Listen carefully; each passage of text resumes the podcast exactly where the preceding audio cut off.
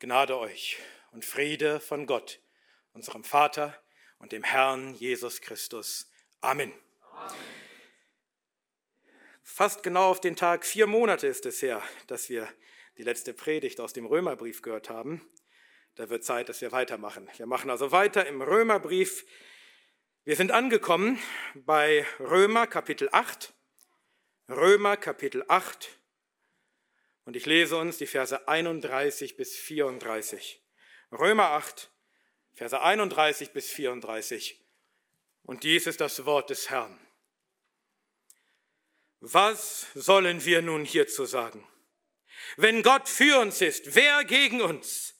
Er, der doch seinen eigenen Sohn nicht verschont, sondern ihn für uns alle hingegeben hat, wie wird er uns mit ihm nicht auch alles schenken? Wer wird gegen Gottes Auserwählte Anklage erheben? Gott ist es, der, der rechtfertigt. Wer ist es, der verdamme? Christus ist es, der gestorben, ja noch mehr, der auch auferweckt worden, der auch zur Rechten Gottes ist, der sich auch für uns verwendet. Amen. Amen. Herr, öffne unsere Augen, damit wir Wunder schauen aus deinem Gesetz. Amen. Amen. Wir kommen also heute zum großen Finale des achten Kapitels des Römerbriefs. Dieses Kapitels, das von vielen Predigern und Auslegern durch die Jahrhunderte hindurch als das schönste und herrlichste Kapitel der ganzen Schrift bezeichnet wurde. Und es ist wirklich ein würdiges Finale. Dieses herrlichste Kapitel der Schrift endet mit einigen der herrlichsten Verse der Schrift.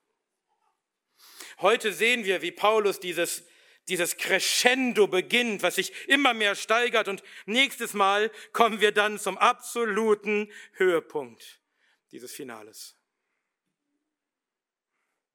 Tatsächlich schließen wir damit nicht nur das achte Kapitel ab, sondern wir befinden uns im Grunde am Schluss der, der ganzen ersten Hälfte des Römerbriefs. Paulus hat in den ersten acht Kapiteln das Evangelium gründlich dargelegt. Und nun zieht er ein Zwischenergebnis, bevor es im nächsten Kapitel dann um andere Themen geht. Wir sind also an einem wichtigen Punkt angelangt. Und Paulus beginnt diesen Abschnitt mit einer Frage, Vers 31. Was sollen wir nun hierzu sagen? Wozu? Zu allem, was Paulus bisher geschrieben hat im Römerbrief. Was war das? Wir haben schon gehört, dass Paulus das Evangelium dargelegt hat. Lasst uns noch einmal in einem Schnelldurchlauf schauen, was er in den ersten acht Kapiteln des Römerbriefs geschrieben hatte.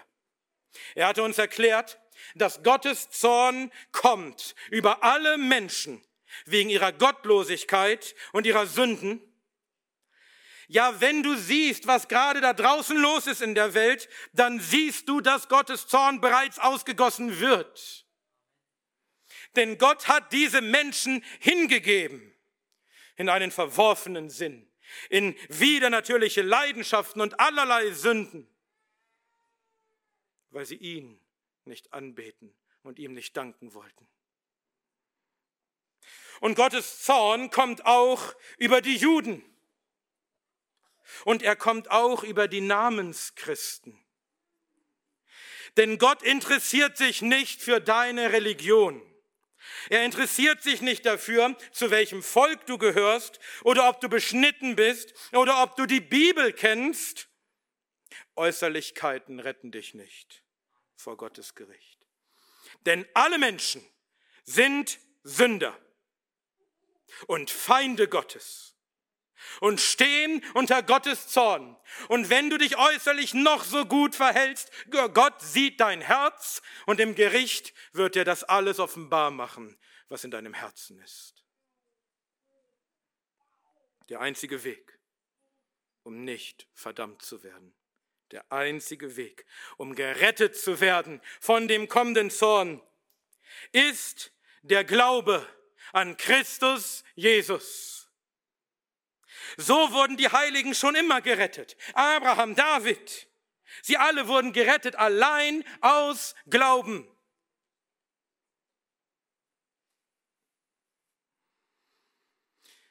Denn wenn du glaubst, dann bist du gerechtfertigt vor Gottes Gericht, dann hat Christus deine Sünden gesühnt. Und Gott rechnet dir die vollkommene Gerechtigkeit Christi zu. Du stehst also vor Gott, als wärst du so gerecht wie Christus selbst. Wenn du glaubst, dann bist du nicht mehr in Adam und dem Tod geweiht. Dann bist du in Christus und hast das Leben. Heißt das also, du kannst weiter in Sünden leben, solange du nur glaubst? Nein. Wenn du weiter die Sünde tust, beweist du damit nur, dass du in Wirklichkeit gar nicht gerettet bist, sondern dass du noch ein Sklave der Sünde bist. Aber wenn du gerechtfertigt worden bist durch den Glauben, durch den Glauben an Christus, dann kannst du nicht mehr einfach in deiner Sünde leben. Dann bist du ein neuer Mensch geworden. Du bist wiedergeboren, eine neue Schöpfung. Dein alter Mensch ist mit Christus gekreuzigt und gestorben. Du, es gibt dich nicht mehr. Du bist tot. Und du bist mit Christus auferstanden zu einem neuen Leben für Gott, nicht mehr für die Sünde. Das ist es doch, was deine Taufe bedeutet. Wurdest du getauft, das bedeutet es. Du bist gestorben. Ein neuer Mensch ist geworden, der jetzt lebt für Gott. Ja, dann lebe auch für Gott. Dann, dann sei auch kein Sklave der Sünde mehr. Sei Gottes Sklave. Ja, du schaffst es nicht, sündlos zu leben. Du schaffst es nicht, das Gesetz vollkommen zu halten. Die Sünde wohnt immer noch in deinem Fleisch und du könntest manchmal schier verzweifeln. Aber merkst du, dass dein Denken, deine Gesinnung sich verändert hat? dass du Gott und sein Gesetz nicht mehr hast, sondern dass du es jetzt liebst und dass du es halten willst? Merkst du nicht, dass da jetzt ein Kampf in dir ist? Ja, da ist noch das Fleisch, aber da ist jetzt auch der Geist, der kämpft gegen das Fleisch. Ja, woher kommt diese geänderte Gesinnung? Weil du jetzt Gottes Geist hat, hast, der in dir wohnt und der dich verändert. Und das ist der Beweis, der Geist Gottes in dir ist der Beweis, dass du wirklich angenommen bist als Kind Gottes. Du bist nicht mehr ein Feind Gottes, du bist jetzt sein Kind. Auch wenn du es nicht schaffst, das Gesetz vollkommen zu halten, das Gesetz kann dich nicht mehr verdammen. Denn Christus hat die Rechtsforderung des Gesetzes für dich erfüllt. Das Gesetz fordert Strafe für deine Übertretung, aber Christus hat deine Strafe getragen als er gestorben ist für dich am Kreuz. Du bist freigesprochen. Verstehst du? Du bist angenommen als geliebtes Kind. Aber warum leidest du dann noch? Warum stirbst du dann noch? Weil der Tod noch nicht weggenommen ist. Die ganze Schöpfung seufzt noch unter ihrer Vergänglichkeit. Und weil du erst mit Christus mitleiden musst, damit du auch mit ihm mit verherrlicht wirst. Von vor der Krone kommt das Kreuz. So wie bei Christus. Aber wir wissen, dass die Krone kommt. Wir wissen, dass Gott uns auferwecken wird aus den Toten. Und und im Vergleich zu der ewigen Herrlichkeit, die dann auf uns wartet, ist unser Leiden hier wie nichts. Und dann kommen diese drei herrlichen Verse direkt vor unserem Predigtext. Und ich denke, dass auch wenn Paulus sich sicherlich auf, auf das ganze achte Kapitel, ja auf die ganzen ersten acht Kapitel bezieht, Ich glaube, dass er sich ganz besonders auf diese drei Verse bezieht, wenn er fragt, was sollen wir nun hierzu sagen? Denn diese drei Verse sind in so besonderer Weise herrlich, unbegreiflich, dass man wirklich nicht weiß, was man dazu noch sagen soll. Vers 28. Wir wissen aber, dass denen, die Gott lieben, alle Dinge zum Guten mitwirken, denen, die nach Vorsatz berufen sind. Das wissen wir als Christen, dass alle Dinge uns zum Guten mitwirken, alle Dinge, die uns in diesem Leben begegnen, auch alles Leid, ja sogar der Tod, sie wirken mit zu unserem Guten. Das ist zu unserer Heiligung und letztendlichen Verherrlichung. Für wen gilt das? Für wen wirken alle, alle Dinge zum Guten mit? Für alle Menschen? Nein. Für die, die Gott lieben. Und wer sind die, die Gott lieben? Die, die sich einfach aus freien Stücken eines Tages dazu entschieden haben? Nein, die, die er berufen hat. Und er hat sie berufen, nicht weil sie ihn lieben oder weil er vorhergesehen hat, dass sie ihn lieben würden, sondern weil es seinem Vorsatz entsprach. Wir lieben ihn, weil er uns zuerst geliebt hat. Und warum wissen wir, dass alle Dinge uns zum Guten mitwirken? Weil wir Teil eines größeren Plans sind. Teil der goldenen Kette der Erlösung. Verse 29 und 30. Denn welche er zuvor erkannt hat, wir haben lange darüber gesprochen, dass das heißt, die er erwählt und geliebt hat, bedingungslos. Denn welche er zuvor erkannt hat, die hat er auch zuvor bestimmt, im Bild seines Sohnes gleichförmig zu sein, damit er der Erstgeborene sei unter vielen Brüdern. Welche er aber zuvor bestimmt hat, diese hat er auch berufen. Und welche er berufen hat, diese hat er auch gerechtfertigt. Welche er aber gerechtfertigt hat, diese hat er auch verherrlicht vor aller Zeit, vor Grundlegung der Welt, hat Gott uns erwählt und hat uns geliebt und hat uns vorherbestimmt zur Herrlichkeit, zur Verherrlichung. In der Zeit, in unserem Leben, da hat er uns berufen, hat uns Glauben geschenkt und hat uns gerechtfertigt durch den Glauben. Und am Ende der Zeit wird er uns verherrlichen. Und diese goldene Kette der Erlösung ist unzerbrechlich. Niemand geht zwischendurch verloren.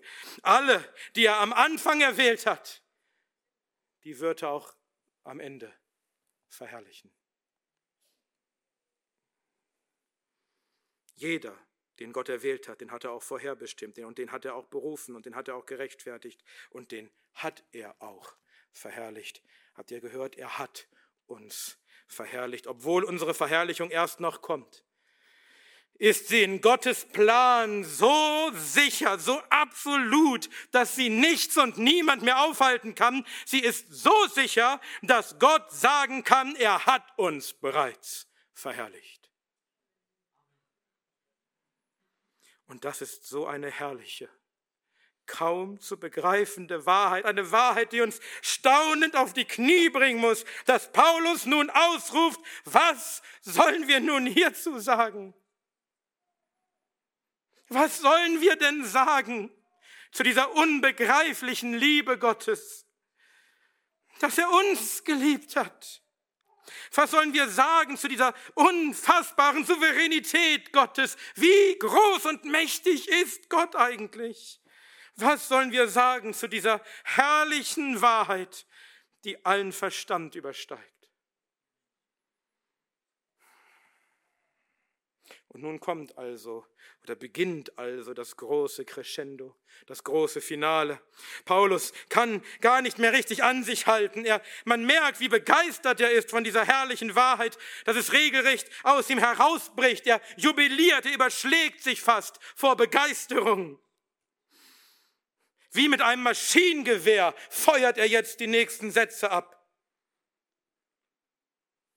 Paulus hat diesen letzten Abschnitt begonnen mit der Frage, was sollen wir nun hierzu sagen? Und nun stellt er sechs weitere Fragen und mit den ersten vier wollen wir uns heute beschäftigen. Und es sind alles rhetorische Fragen. Die Antworten liegen auf der Hand. Aber Paulus will, dass du selbst mitdenkst. Er will dir nicht alles vorkauen. Du sollst selbst ein Urteil fällen. Du sollst selbst die Antworten geben. Und wenn du Paulus bis hierhin zugehört hast, dann dürften dir die Antworten nicht schwerfallen. Frage 1, Vers 31. Wenn Gott für uns ist, wer gegen uns? Gott ist für uns. Amen. Amen. Für wen ist Gott? Für wen genau? Für alle Menschen? Natürlich nicht. Wir haben im Römerbrief doch gehört, dass die meisten Menschen Gottlose sind, Gotteshasser, Feinde Gottes. Und nicht nur sie sind Feinde Gottes, Gott ist auch ihr Feind. Für diese Menschen ist Gott nicht, im Gegenteil, er ist gegen sie. Er gibt sie dahin. Er wird sie richten. Er wird seinen Zorn ausgießen über sie. Für wen ist Gott? Für uns. Wen meint Paulus damit genau? Die Christen.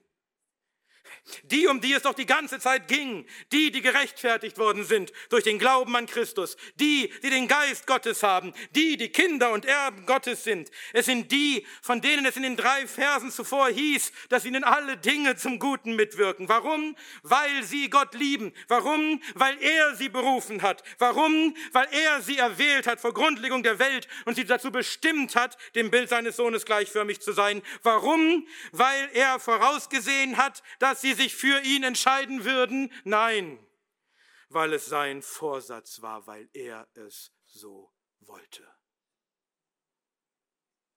Wenn Gott also für uns ist, für die Christen, für uns, wer gegen uns? Naja, etliche, oder? Et etliche sind gegen uns. Wir sind nicht gerade die beliebtesten Menschen auf der Welt. Gerade weil Gott für uns ist, sind etliche gegen uns. Hast du das vergessen, Paulus? Hast du vergessen, wie oft du in Gefängnissen warst? Wie oft du die Prügelstrafe erhalten hast, wie oft du fast totgeschlagen worden wärst, dass du tatsächlich gesteinigt wurdest und selbst nicht weißt, ob du es wirklich überlebt hast oder vielleicht gestorben bist und Gott dich wieder auferweckt hast. Du bist doch ständig in Gefahren von den Juden, von den Nationen, sogar von falschen Brüdern. Hast du vergessen, dass sogar ein Engel des Satans dich mit Fäusten schlägt? Hast du das etwa vergessen, Paulus? Was redest du denn da? Wer gegen uns? Paulus alle, die ganze Welt und Satan mit seinen Dämonen. Nein, Paulus hat das nicht vergessen ab Vers 35 zählt er all die Dinge auf, die gegen uns kommen können. Drangsal, Angst, Verfolgung, Hungersnot, Blöße, Gefahr, Schwert. Was meint Paulus dann, wenn er sagt, wenn Gott für uns ist, wer gegen uns? Nun, was bedeutet es denn konkret, dass Gott für uns ist? Wir haben das gehört in den drei Versen zuvor. In seiner Souveränität bewirkt Gott, dass alle Dinge uns, denen, für die er ist, uns zum Guten mitwirken. Er setzt seine Allmacht dazu ein, um uns zu heiligen, um uns dem Bild seines Sohnes gleichförmig zu machen und uns am Ende zu verherrlichen. Verstehst du? Wenn Gott für uns ist, wer gegen uns? Ja, viele. Viele gegen uns, die ganze Welt gegen uns, aber was können sie ausrichten?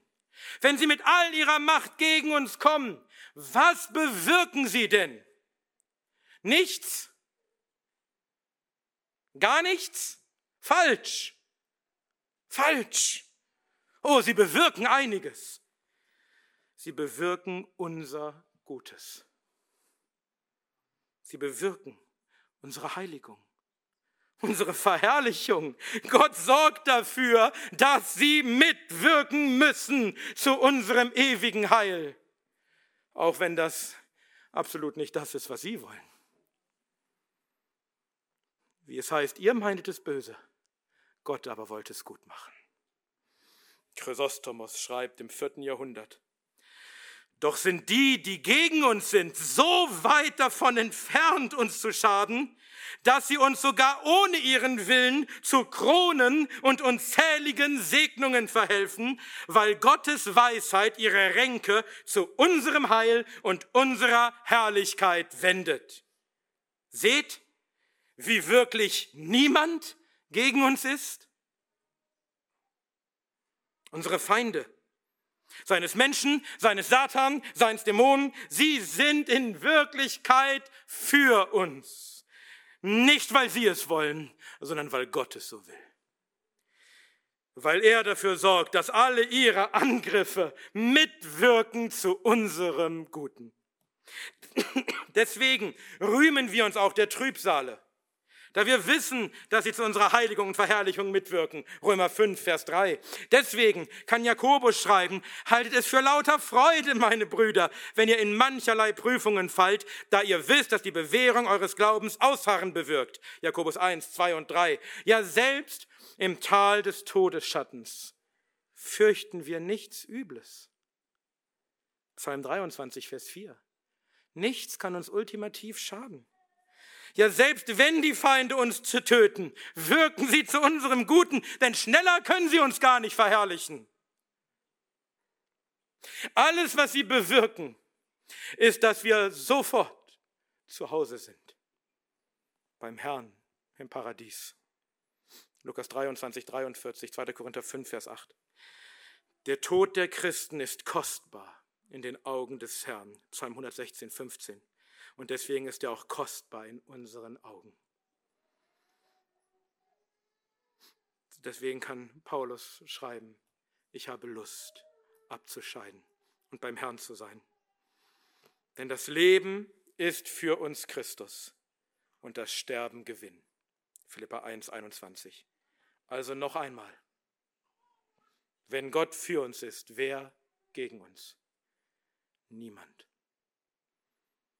Unser ärgster Feind ist für uns, auch wenn er es nicht will. Niemand ist gegen uns. Niemand im Himmel und auf der Erde und unter der Erde kann gegen uns sein, mag er sich auch noch so sehr bemühen, denn Gott ist für uns. Und er ist größer als alle und er setzt alles dafür ein, dass alle Dinge uns zum Guten mitwirken. Aber woher kann ich wissen, dass Gott wirklich für mich ist? Woher kann ich wissen, dass er wirklich alle Dinge zu meinem Guten lenken wird? Frage 2, Vers 32. Er, der doch seinen eigenen Sohn nicht verschont, sondern ihn für uns alle hingegeben hat, wie wird er uns mit ihm nicht auch alles schenken? Du zweifelst daran? Dass Gott alle Dinge zu deinem Guten lenken wird? Alles Leid, alle Anfechtung, alle Angriffe? Du zweifelst daran, dass er dafür sorgen wird, dass du hier geheiligt und dort verherrlicht wirst? Verstehst du nicht, dass er seinen eigenen Sohn nicht verschont hat? Spürst du den Schmerz nicht verschont? Dass er seinen eigenen Sohn nicht verschont hat, sondern ihn hingegeben hat in den Tod für dich. Er hat dir bereits das Größte und Schönste und Liebste gegeben, was er hatte. Er hat seinen eigenen Sohn in den Tod gegeben für dich. Verstehst du, dass alles andere, alle Dinge im gesamten Kosmos zusammengenommen wie nichts sind dagegen. Golgatha war der harte Teil. Seinen eigenen Sohn zu zerschlagen am Kreuz, das war der harte Teil. Und Gott hat es getan. Er hat seinen eigenen Sohn nicht verschont, sondern hat ihn hingegeben für dich. Alles, was jetzt noch kommt, ist ein Spaziergang. Das ist keine Übertreibung. alles, was jetzt noch kommt, dir alles andere zu geben, ist wie nichts dagegen. Das ist ein, Argument vom Größeren zum, zum Kleineren. Wenn Gott doch das viel Größere, das unendlich Größere bereits getan hat, wie sollte er nicht auch den winzigen Rest noch tun? Wenn er dir schon das unendlich kostbare Geschenk gegeben hat, wie sollte er dir nicht auch den kleinen Rest schenken? Willst du etwa daran zweifeln? Was soll Gott denn noch tun, damit du ihm glaubst? Er hat seine größte Liebe bewiesen.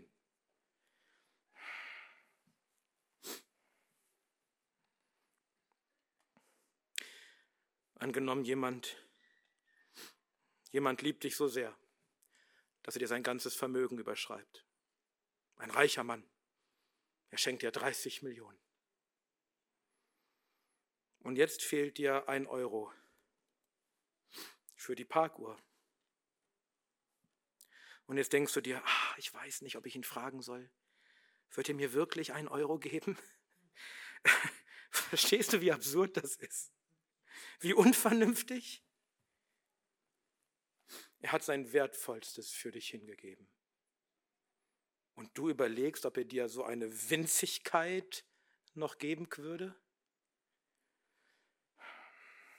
Gott hat seinen eigenen Sohn nicht verschont. Das ist mehr wert als 30 Millionen. Er hat seinen eigenen Sohn nicht verschont, sondern ihn hingegeben für uns. Wie, wie wird er uns nicht auch alles schenken? Versteht ihr, es ist unmöglich, dass er uns nicht auch alles schenkt. Er wird uns alles schenken. Daran kann überhaupt kein Zweifel bestehen. Es geht gar nicht anders. Das ist die logische Konsequenz.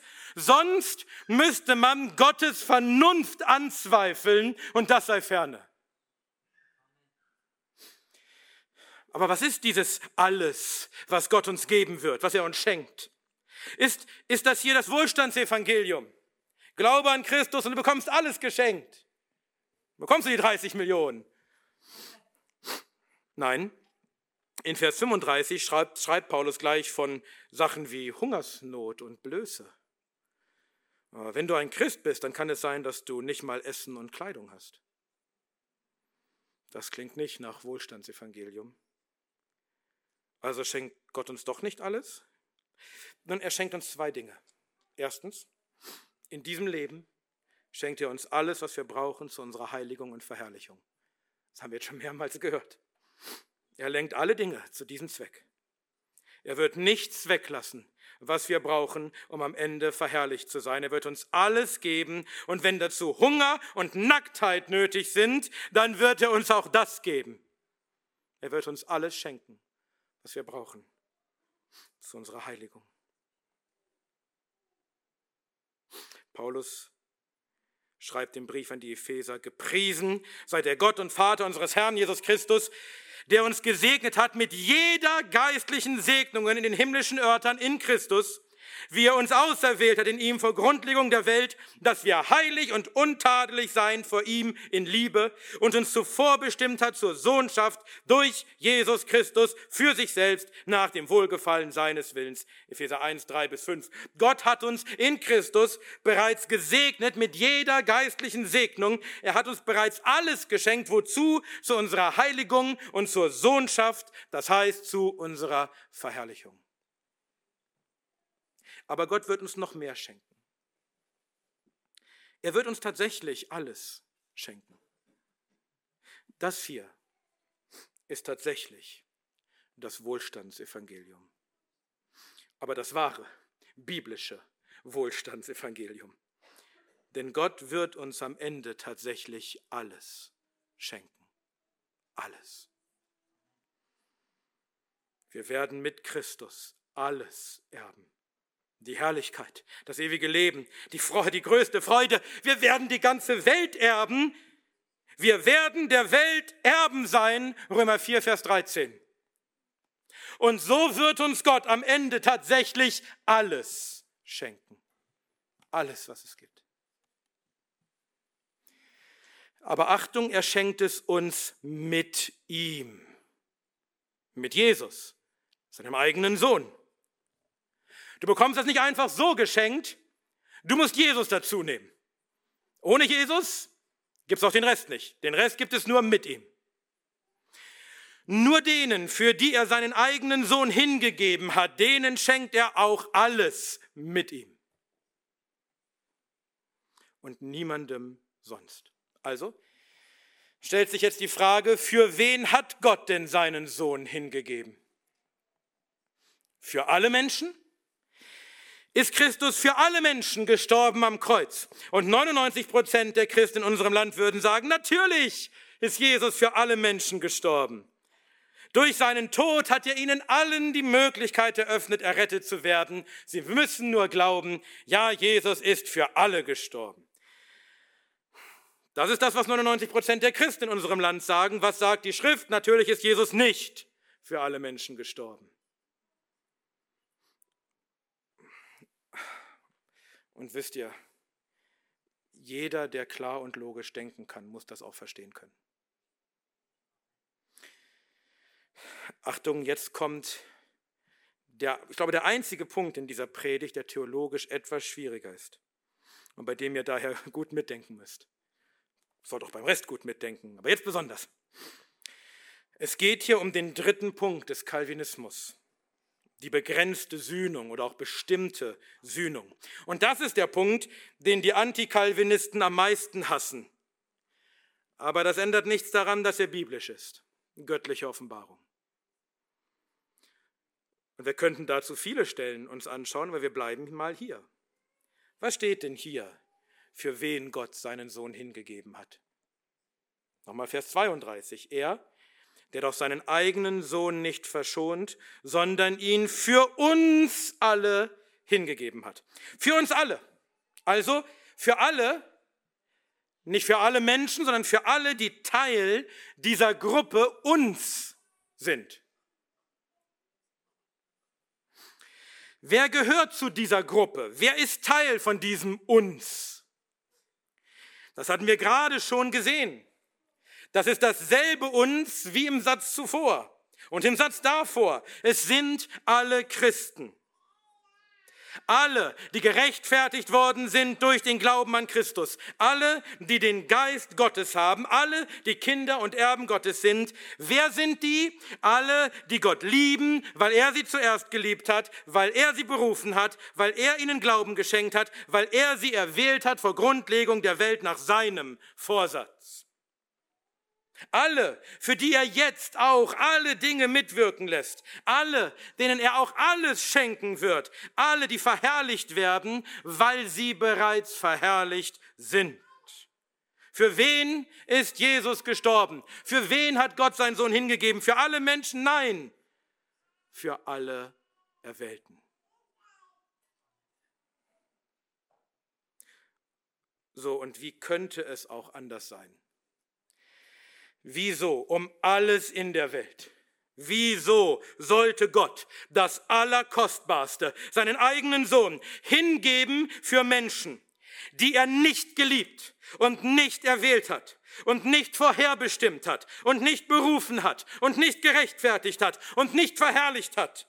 Für Menschen, für die er nicht alles mitwirken lässt zu ihrer Heiligung und Verherrlichung. Warum sollte er seinen eigenen Sohn hingeben für Menschen, von denen er weiß und will, dass sie in Ewigkeit seine Feinde sein werden, auf denen in Ewigkeit sein Zorn bleiben wird, die er richten wird mit dem ewigen Tod in der Hölle? Wieso sollte Gott das Allerheiligste den Hunden geben und seine kostbarste Perle vor die Schweine werfen? Matthäus 7, Vers 6.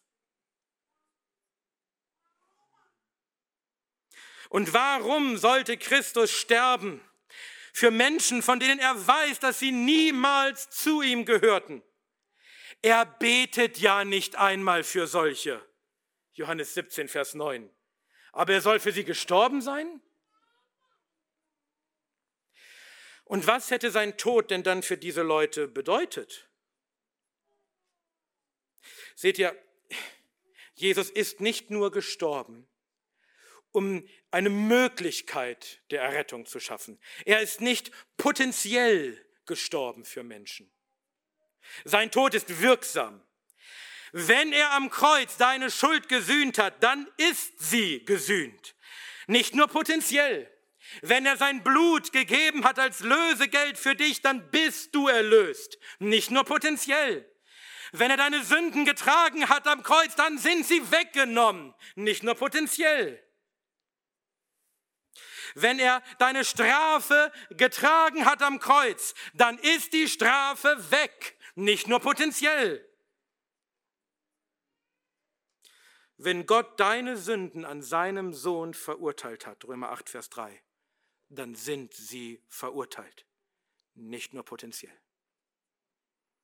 Jesu Tod am Kreuz war doch kein Schauspiel. Er hat doch nicht die Sünden von Milliarden von Menschen vergeblich getragen am Kreuz. Er hat doch nicht ihre Strafe vergeblich getragen. Er hat doch sein Blut nicht vergeblich vergossen für sie. Er ist nicht vergeblich gestorben für Milliarden von Menschen, die für immer seine Feinde sind und bleiben und in die Verdammnis gehen. Wie kommt man überhaupt auf so eine absurde Idee? Und was würde das aussagen über die Gerechtigkeit Gottes? Also er straft seinen Sohn für die Sünden von Milliarden von Menschen mit dem Tod und dann straft er diese Menschen alle noch einmal für dieselben Sünden? Also entweder hat er sie gestraft oder er hat sie nicht gestraft. Er wird doch nicht zweimal für dieselbe Sünde strafen. Das ist, das wäre ungerecht und das ist doch gerade unsere Zuversicht, dass Gott ein gerechter Richter ist, der die Sünde nicht zweimal strafen wird, an seinem Sohn und an uns, sondern weil er sie einmal gestraft hat an seinem Sohn, wird er sie nicht noch einmal strafen an uns. Ja, es ist richtig, dass Christi Verdienst am Kreuz uns erst dann zugerechnet wird, wenn wir glauben. Das haben wir im Römerbrief mehrmals gesehen. In dem Moment, in dem wir glauben, da wird sie uns zugerechnet, da werden wir offiziell freigesprochen, gerecht gesprochen. Aber das heißt nicht, dass das dass Christi Opfer bis zum Freispruch nur potenziell war. Dass unser Freispruch nur eine Möglichkeit war und die andere Möglichkeit wäre unsere Verdammnis. Nein, die Grundlage für unseren Freispruch hat Christus wirksam gelegt am Kreuz. Deswegen muss der Freispruch erfolgen, sobald Gott seine Erwählten in der Zeit wirksam beruft zum Glauben an Christus. Es ist nicht nur potenziell. Sein Name ist Jesus. Gott rettet. Warum? Weil er alle Menschen rettet? Nein, du sollst seinen Namen Jesus nennen, denn er wird sein Volk erretten von ihren Sünden. Matthäus 1, 21. Und alle, alle, für die Jesus wirksam gestorben ist am Kreuz, denen wird Gott mit ihm auch alles schenken. Heiligung in diesem Leben und ewige Herrlichkeit. Wenn Gott seinen Sohn hingegeben hätte für alle Menschen, dann müsste er nach der Logik unseres Verses mit ihm allen Menschen auch alles schenken. Dann müsste er auch alle Menschen heiligen und verherrlichen. Dann sind wir beim Universalismus, bei der Irrlehre, dass Gott alle Menschen erretten wird. Das sind die beiden Möglichkeiten. Wenn du klar und logisch denkst, an der Schrift orientiert, dann hast du zwei Möglichkeiten. Entweder Christus ist gestorben für seine Auserwählten oder er ist gestorben für alle Menschen und dann werden alle Menschen gerettet. Das ist eine Irrlehre. Dir bleibt nur die begrenzte Sühnung.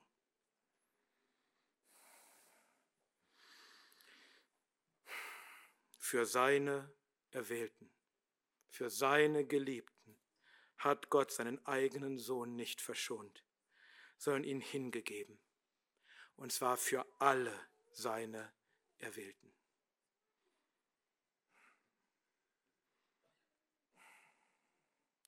Und wenn du heute gerechtfertigt bist, weil du glaubst an Christus, weil Gott dich dazu berufen hat, dann gehörst du zu seinen Erwählten. Und dann darfst du absolut sicher sein, Christus ist nicht vergeblich für mich gestorben, sondern weil Gott mir seinen Sohn geschenkt hat, wird er mir mit ihm auch alles schenken. Der, der ein gutes Werk in dir angefangen hat, er wird es auch vollenden, bis auf den Tag Jesu Christi. Philippa 1, Vers 6. Aber wenn ich auf meine ganzen Sünden sehe, die ich immer noch habe, was, wenn jemand kommt und mich anklagt wegen meiner Sünden? Ist meine Herrlichkeit dann vielleicht doch weg? Ihr wisst doch, ihr wisst doch, was ihr für Sünder seid. Ihr wisst doch, wie es aussieht in eurem Herzen.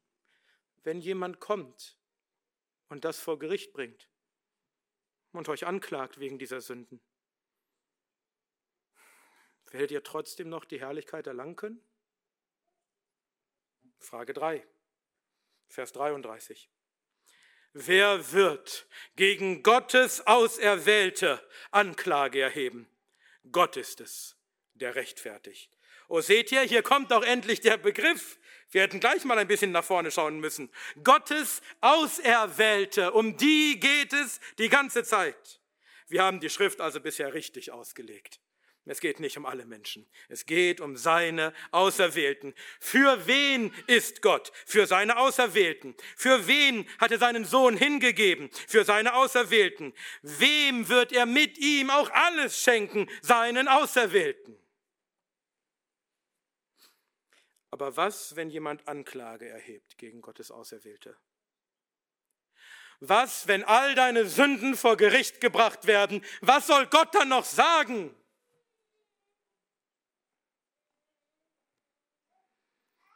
Wer wird Anklage erheben gegen Gottes Auserwählte? Und auch hier wieder viele, etliche, etliche werden Anklage erheben gegen uns. Menschen werden uns anklagen. Sie klagen uns jetzt ja schon an, weil wir angeblich die christliche Rechte sind, irgendwelche Nazis, eine Gefahr für die Gesellschaft, Hassprediger, die Menschen in Selbstmord treiben, Staatsfeinde. Das haben sie alles erst kürzlich über uns geschrieben. Und wahrscheinlich werden sie irgendwann tatsächlich vor einem Gericht Anklage erheben gegen einige von uns.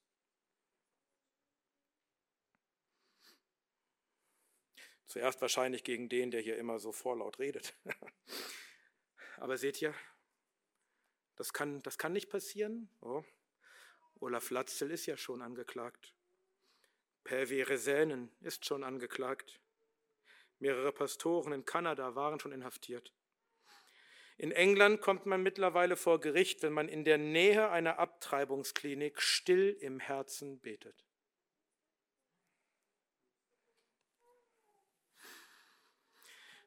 Und dann ist da ja noch Satan, der Verkläger der Brüder der, der gegen uns Anklage erhebt an oberster Stelle bei Gott. Und über dies hinaus verklagt uns sogar unser eigenes Herz, unser eigenes Gewissen. 1. Johannes 3, Vers 20. Wer wird also Anklage gegen uns erheben? Alle?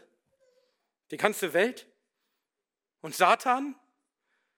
Und unser eigenes Herz? Schon wieder so eine seltsame Frage, Paulus. Du warst doch selbst mehrmals angeklagt vor Richtern und Herrschern, bei den Juden, bei den Römern, bei den Griechen. Nein, was Paulus meint ist, wer wird gegen Gottes auserwählte Anklage erheben? Gott ist es, der rechtfertigt. Seht ihr, die Menschen sollen ruhig ihre Anklagen gegen uns erheben vor ihren Gerichten. Sie sollen uns ruhig bis vor den Bundesgerichtshof bringen. Was hat er schon zu sagen? Nun, wenn es gottesfürchtige Richter wären. Aber so? Nein. Wer ist denn das oberste Gericht? Die höchste Berufungsinstanz. Das Gericht über alle Gerichte der Menschen. Es ist Gott, sein himmlischer Gerichtshof. Es heißt, wenn unser Herz uns verurteilt, Gott ist größer als unser Herz. 1. Johannes 3, Vers 20. Wer ist der größte und letzte Richter über alles? Es ist Gott. Er ist der Richter über die ganze Erde, über alle Menschen und er hat das letzte Wort. Er ist die letzte und oberste Instanz. Er erlässt das Urteil, das Gültigkeit hat. Er ist nicht gebunden an die Entscheidungen der Menschengerichte. Im Gegenteil, sein Urteil hebt alle Urteile der Menschengerichte auf und sein Urteil kann nicht angefochten werden. Es gibt kein Rechtsmittel gegen Gottes Urteil. Sein Urteil bleibt rechtskräftig in Ewigkeit. Mögen Menschengerichte entscheiden, wie sie wollen, es ändert nichts an Gottes Urteil. Und Gott hat sein Urteil bereits gesprochen. Und er hat uns für gerecht erklärt. Weil wir glauben an Christus hat er uns freigesprochen von allen Anklagen und hat uns für gerecht erklärt, indem er uns die vollkommene Gerechtigkeit seines Sohnes zugerechnet hat. Und dieses Urteil steht festgeschrieben im Himmel für alle Ewigkeit und niemand kann es mehr abändern, auch kein Gericht der Menschen. Also sag mir, selbst wenn du vor Gerichten stehst, aber du weißt, das oberste Gericht hat schon entschieden, was kümmert's dich, was diese kleinen Gerichte da unten sagen. Das finale Urteil wurde bereits gesprochen. Es hat keine Bedeutung mehr, was sie noch sagen. Und wenn Satan selbst kommt und Anklage erhebt vor Gottes Gericht, nun darüber müssen wir nicht spekulieren, sondern die Schrift sagt es uns in einer der schönsten Stellen des Alten Testaments. Und zwar in Sacharja, da heißt es, und er ließ mich den hohen Priester Josua sehen, der vor dem Engel des Herrn stand. Und der Satan stand zu seiner Rechten, ihm zu widerstehen. Die meisten Übersetzungen haben, um ihn anzuklagen. Wir bekommen hier also einen Einblick in das göttliche Gericht. Der Satan steht vor dem Engel des Herrn und verklagt den hohen Priester Josua. Der Engel des Herrn ist Jesus vor seiner Inkarnation. Und das wird aus dem nächsten Satz ganz deutlich. Da heißt es, und der Herr sprach zum Satan, der Herr schelte dich, Satan. Also, das ist der Engel des Herrn, der hier spricht. Und er wird hier selbst als Herr identifiziert. Der Engel des Herrn ist der Herr. Er ist Jahwe. Er ist Gott. Aber wie spricht er dann? Der Herr schelte dich. Also Jahwe spricht, Jahwe schelte dich. Das klingt ja fast so, als gäbe es irgendwie zwei Jahwe. Seht ihr, der Engel des Herrn ist Jahwe der Sohn und er spricht, Jahwe der Vater schelte dich.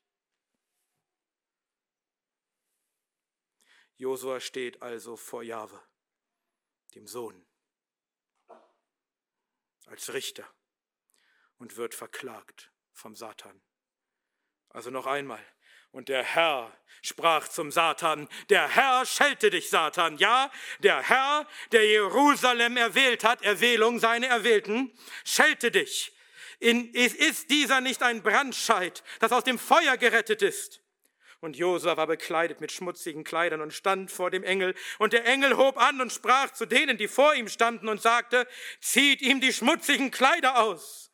Und zu ihm sprach er, siehe, ich habe deine Ungerechtigkeit von dir weggenommen und ich kleide dich in Feierkleider. Und ich sprach, man setze einen reinen Kopfbund auf sein Haupt. Und sie setzten den reinen Kopfbund auf sein Haupt und zogen ihm Kleider an. Und der Engel des Herrn stand dabei. Sacharja 3, 1 bis 5.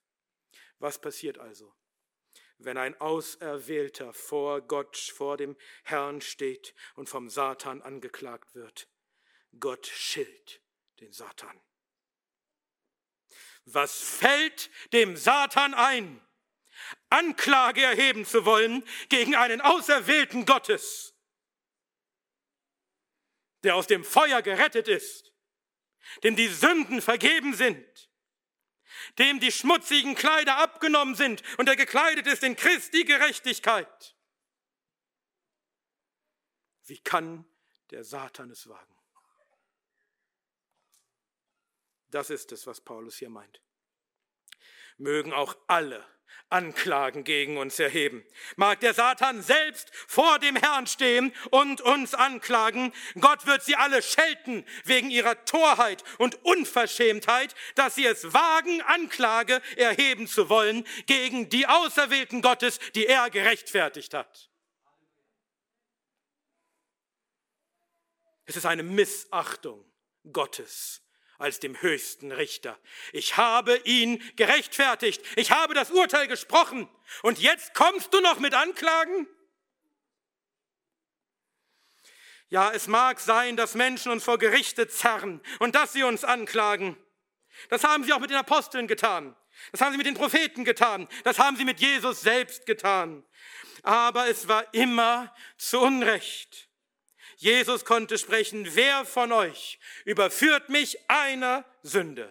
Johannes 8, Vers 46. Sie konnten ihn zwar anklagen, aber sie konnten ihn nicht einer Sünde überführen. Pontius Pilatus, der neutrale Richter, der ihn richten sollte, konnte nur sagen, ich finde keine Schuld an diesen Menschen. Lukas 23, Vers 4. Schon vor den Menschengerichten und erst recht vor Gottes gerechten Gericht steht Christus vollkommen unschuldig und gerecht da. Man kann ihn nicht anklagen, da ist nichts zum Anklagen. Und weil seine Gerechtigkeit unsere Gerechtigkeit ist, stehen wir genauso unanklagbar vor Gott wie Christus selbst.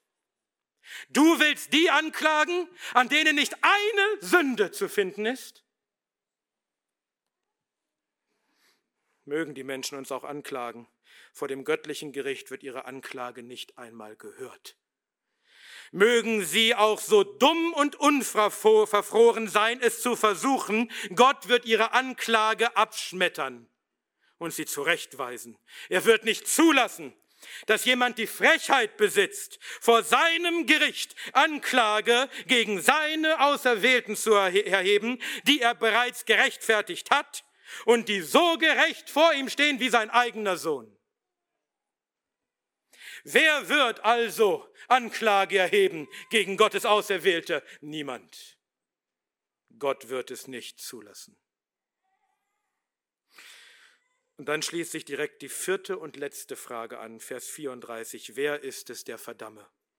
Christus ist es, der gestorben, ja noch mehr, der auch auferweckt worden, der auch zur Rechten Gottes ist, der sich auch für uns verwendet. Wenn schon niemand gegen uns Anklage erheben kann, zumindest nicht erfolgreich, wer sollte uns dann sogar verdammen? Niemand.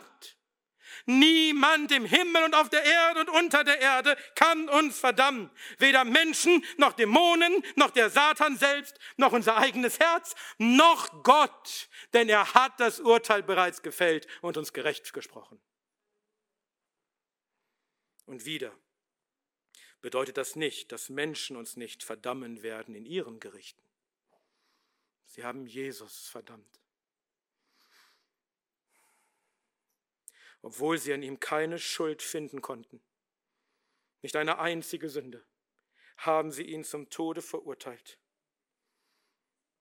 Und sie haben ihn völlig entstellt und zerfleischt an ein Holz gehängt. Und verflucht ist jeder, der am Holz hängt. Und auch seine Apostel haben sie gekreuzigt und geköpft und erstochen und erschlagen.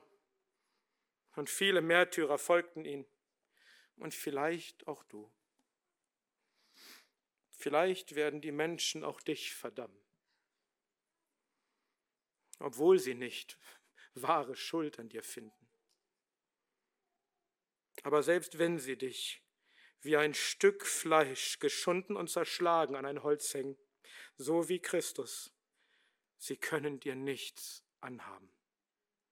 Ihre, ihre Verdammnis ist lächerlich. Sie können zwar dein Leib töten, aber deiner Seele können sie nichts anhaben. Und deinen getöteten Leib, Christus wird ihn auferwecken in vollkommener Kraft und Herrlichkeit. Also was erreichen sie, wenn sie dich verdammen? Niemand kann dich wirklich verdammen. Gott allein ist es, der Leib und Seele verdammen kann in der Hölle. Aber er wird es nicht tun, denn er hat dich gerechtfertigt in Christus.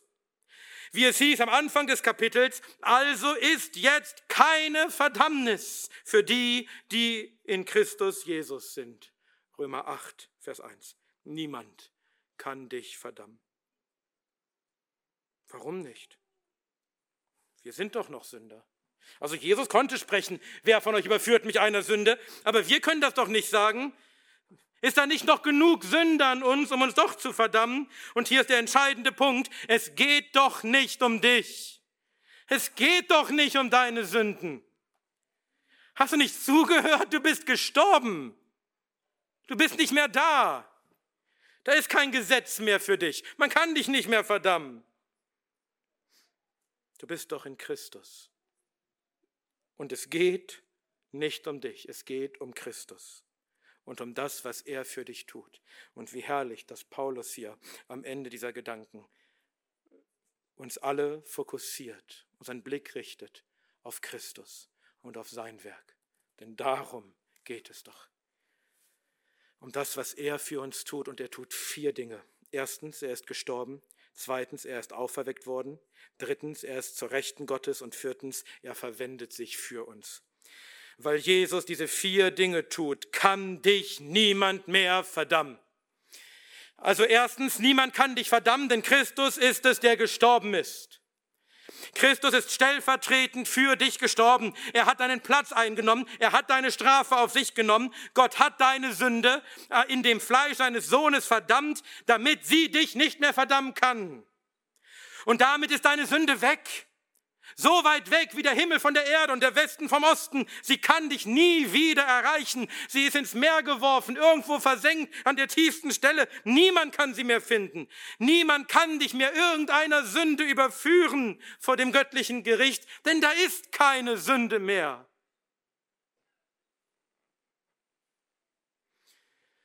Denn durch den Glauben bist du eins gemacht mit Christus. Das heißt, du bist mit Christus gekreuzigt und gestorben. Und wer gestorben ist, ist nicht mehr unter dem Gesetz. Das Gesetz kann dich nicht mehr verdammen. Aber es wäre nicht genug, wenn Jesus nur gestorben wäre. Viele Menschen sind gestorben. Ein toter Erlöser kann nicht retten.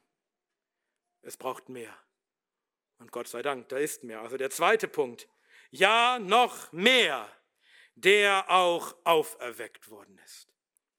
Christus blieb nicht im Tod, Gott ließ nicht zu, dass ein Frommer, sein Gerechter die Verwesung sah, sondern er weckte ihn auf am dritten Tag und damit hat Gott gezeigt und der ganzen Welt bewiesen, dass er das Opfer seines Sohnes angenommen hat. Christus wurde nicht vom Tod besiegt, sondern er hat den Tod besiegt und damit hat er auch die Sünde und den Satan besiegt, denn der Tod ist der Lohn der Sünde. Und wenn er den Lohn der Sünde nicht empfängt, heißt es, er hat die Sünde überwunden. Und seine Auferstehung ist unsere Rechtfertigung. Als Gott Jesus auf den Toten auferweckte, da sprach er das Urteil, alle, die an ihn glauben, sind gerecht. Wie es heißt, der unserer Übertretungen wegen hingegeben und unserer Rechtfertigung wegen auferweckt worden ist. Römer 4, Vers 5. Und weil du eins bist mit Christus, bist du es nicht nur in seinem Tod, sondern auch in seiner Auferstehung. Du bist auch mit ihm auferstanden zu einem neuen Leben, einem Wandel für Gott. Und du hast das ewige Leben, denn er, der Christus aus den Toten auferweckt hat, wird auch deinen sterblichen Leib lebendig machen. Römer 8, Vers 11.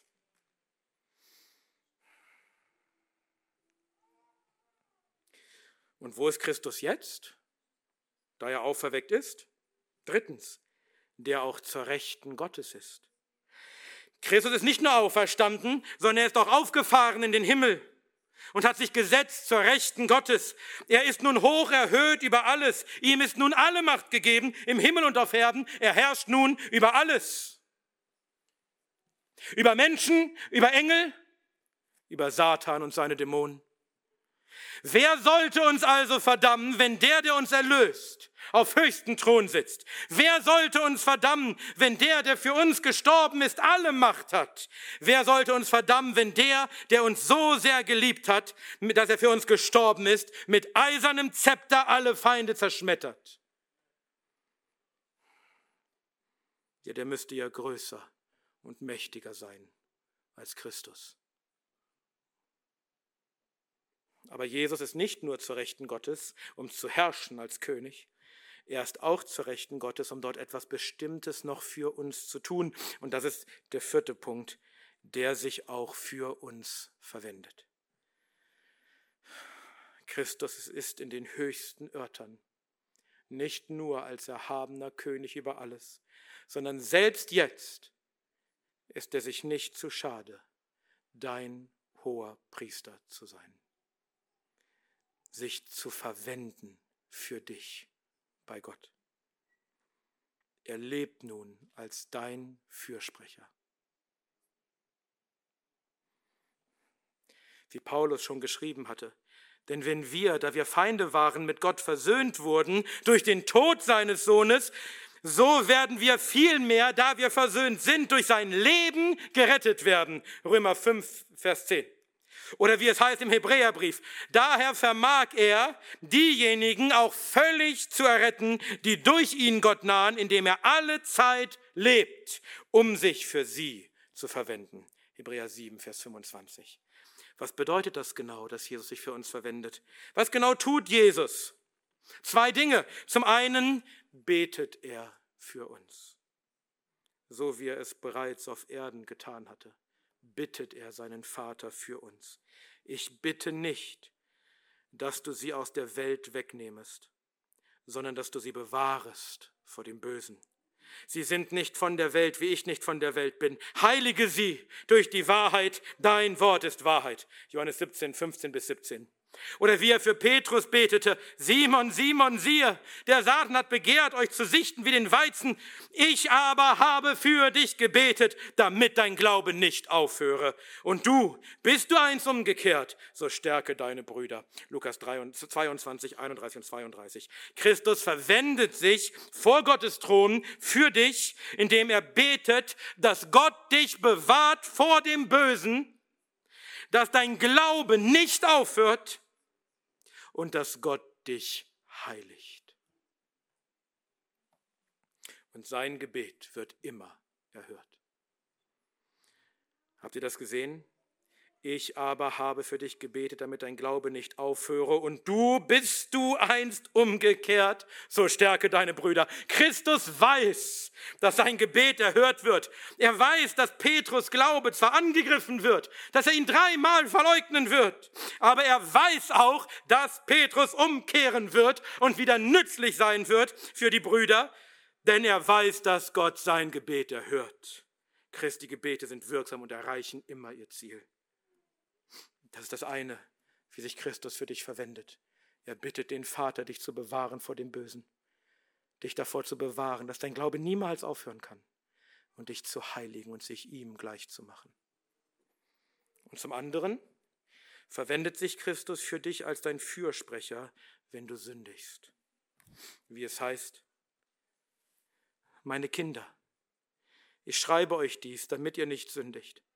Und wenn jemand gesündigt hat, wir haben einen Sachwalter, einen Fürsprecher bei dem Vater, Jesus Christus den Gerechten. Und er ist die Sühnung für unsere Sünden.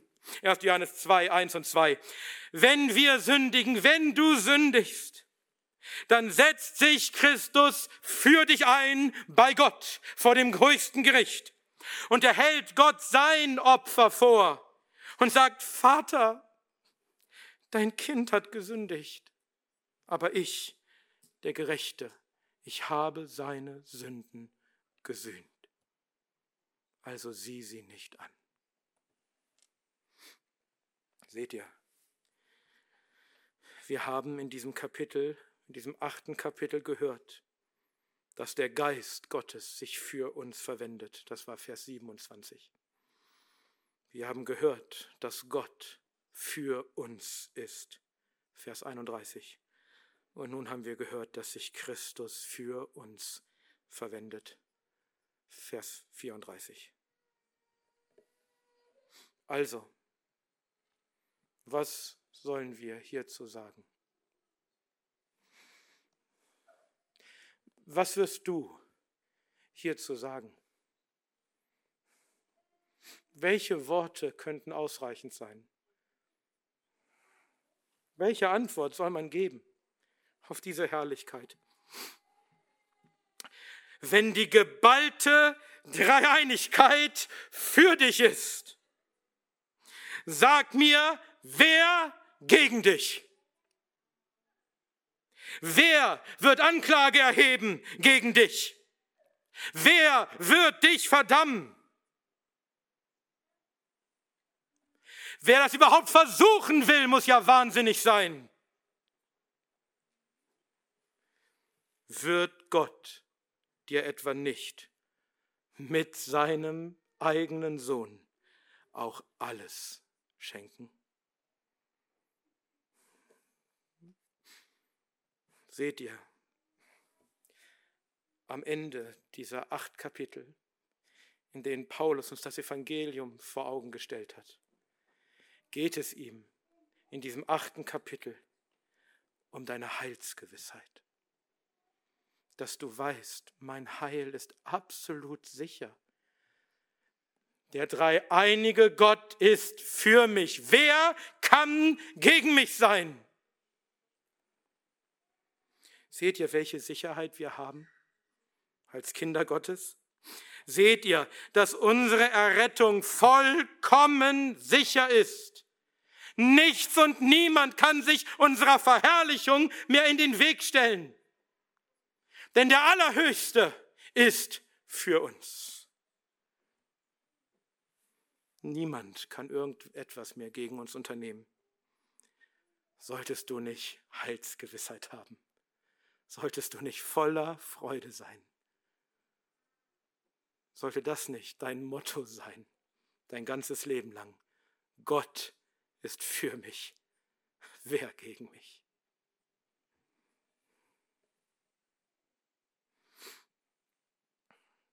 Denn es liegt nicht an uns, dass wir das Ziel erreichen und eingehen in die Herrlichkeit sondern an unserem Rettergott, der seinen Sohn nicht verschont, sondern ihn für uns hingegeben hat und der auch jetzt alle Dinge im Kosmos lenkt zu unserem Guten, zu unserer Heiligung und unserer Verherrlichung und der uns mit Christus auch alles schenken wird. Das ewige Leben, die ewige Freude, die ewige Herrlichkeit und die ganze erlöste Welt dazu.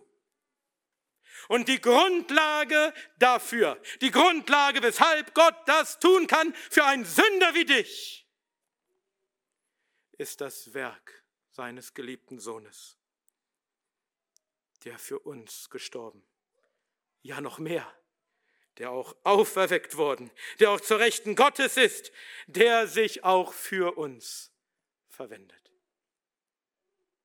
Also ist jetzt keine Verdammnis für die, die in Christus Jesus sind.